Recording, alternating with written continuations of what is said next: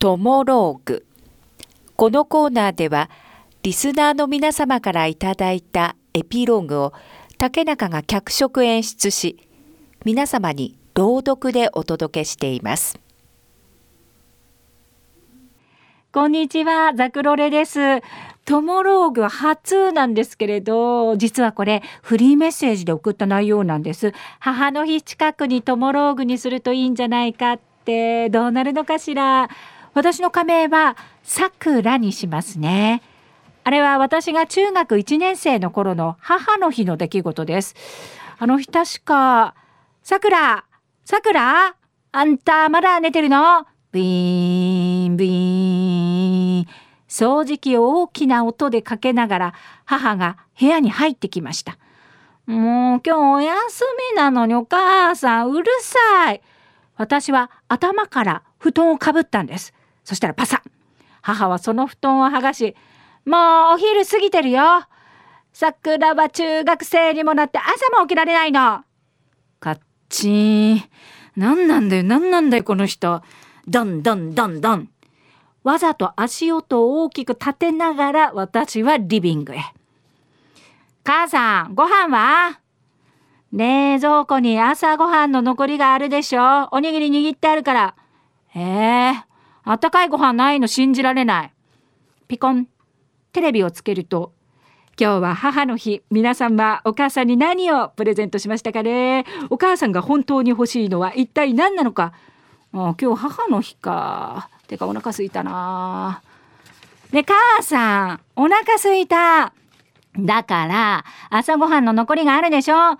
嫌よこんな冷たくなってるのああ信じられないねあんたって子は今日はさ母の日なのよ母の日なのになんであんたこんな文句ばっかり言ってるの？お手伝いも何もしないでお昼まで寝てはあ、なんで母の日だったらお手伝いしなきゃいけないわけ？母の日だって分かってるんだったら朝から起こしてくれればよかったじゃん。てかさ、子供の日にお母さんなんかしてくれた？なんでさ、子供の日に何もしないのに、母の日に私が何かしなきゃいけないわけ？誕生日とか、ちゃんとお祝いしてるじゃん。自分だけがお祝いされてないようなこと言わないでよ。私は子供の日に何もしてもらってない。それを聞いた母の顔が、急にくしゃくしゃって崩れて。ごめんね。うん。まあそうよね。お母さん気づかなかったわ。うん。そっか、子供の日、何もしてなかったね。ポロポロポロって涙が流れてて。えー、嘘。泣かなくてもいいじゃん。でも弾けない私がいました。思春期だったし。いつもそうだよ、お母さんは。自分自分で私のこと何にも分かってないじゃん。私だって昨日ね、夜遅くまで勉強してたんから。勉強してたから朝起きられなかっただけだから。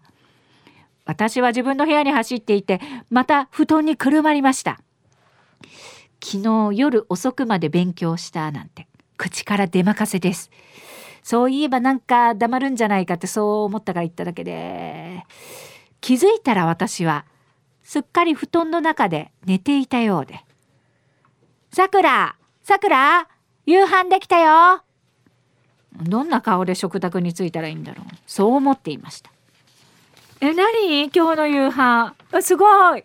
ハンバーグに唐揚げにオムライス。えー、オムライス。旗も立ってる。えー、すごい。えー、豪華なお子様ランチじゃん。子供の日、まあ何もね、してなかったって気づいたからね。いただきます。え、美味しいよ。私お母さんの作るオムライスほんと大好き。桜は昔からオムライス好きよね。ハンバーグチーズ入れといて。え、ほんと？えへへへ。まるで私の誕生日みたい。え、お母さん今更子供の日やってくれてるってこと？え、子供の日って確か5月5日か。私その日何やってたんだっけなあ、そうそうそうそう、5月5日はね、もう、部活の遠征。そうそうそう。県外だったわ。あ、そうそう。ゴールデンウィークって部活の遠征だな。やば。んどうしたの？さくら。うんうん、なんでもない。え、どうしよう。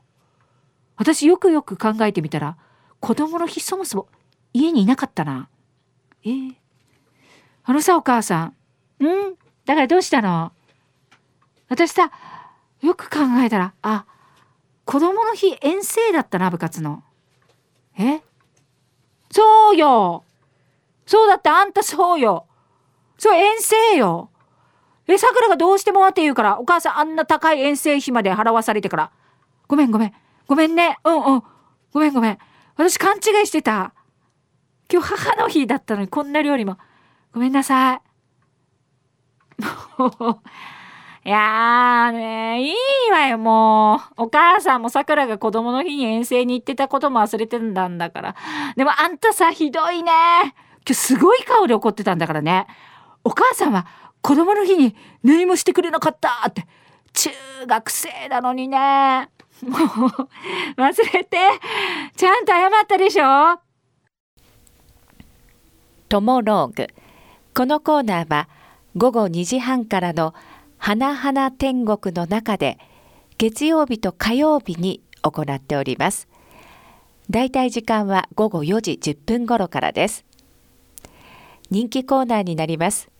ぜひ皆様もトモローグへのエピローグを送ってきてください。どんな内容でも構いません。懸命にカタカナでトモローグと書いて投稿をお待ちしております。花店アットマーク r 沖縄 .co.jp です。そしてリアルタイムでも花々天国をお聞きください。またラジコでも聞き直すことができます。